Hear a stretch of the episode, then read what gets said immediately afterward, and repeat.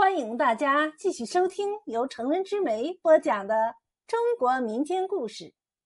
您现在收听的是《九方高相马》。伯乐是春秋战国时期秦国有名的相马能手，他的相马技能是天下有名的。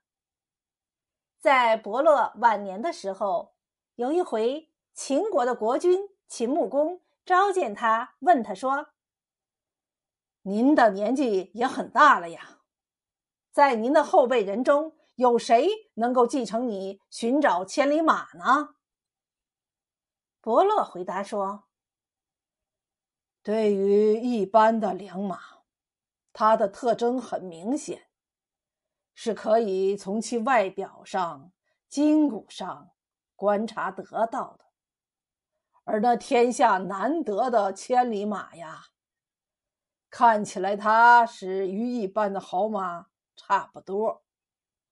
论其特征，也是很难捉摸，好像是若有若无，若隐若现。不过千里马奔跑起来，又轻又快。刹那间，从你眼前一闪而过，不一会儿，远驰的无影无踪，让人看不到飞扬的尘土，寻不着他奔跑的竹蹄印儿。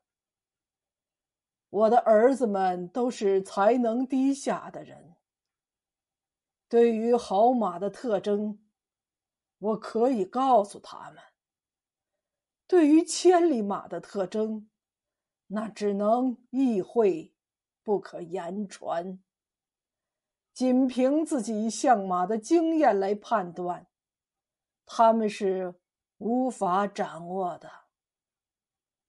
不过，在过去同我一起挑过菜、担过柴的人当中，有一个名叫九方高的人，他的相马技术很高，的确不比我低，请大王召见他吧。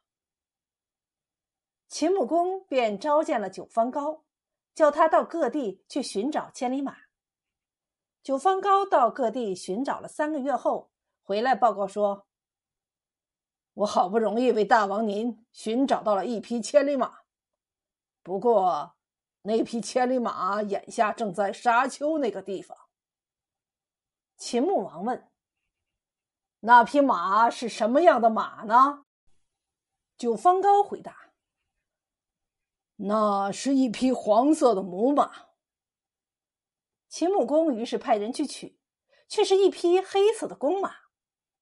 这个时候，秦穆公很不高兴，就把伯乐叫来，对他说：“你该怎么说呢？太不中用啊！你推荐的人连马的毛色和公母都分辨不出来，又怎么能认识出千里马呢？”伯乐这时长叹一声，说道：“想不到他识别马的技术。”竟然高到了这种地步了呀！这就是要高出我千倍万倍，乃至无法计算的长度了。像九方高看到的，是马具有的精神和机能。他看马时，眼里只看到了马的特征。而不看马的皮毛，注重它的本质，去掉它的现象。他只看那应该看到的东西，不去注意那不该注意的东西。他审查研究时，只注意那应该审查研究的方面。抛弃了那不必审查的方面。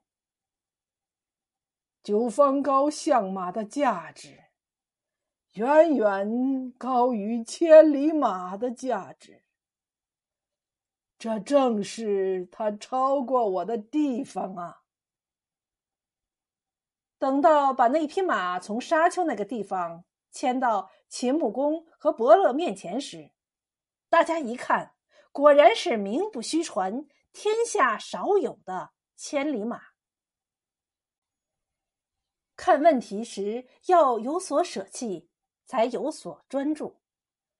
同时要将获得的感性材料去伪存真，去粗取精，这样才能把握住事物的本质。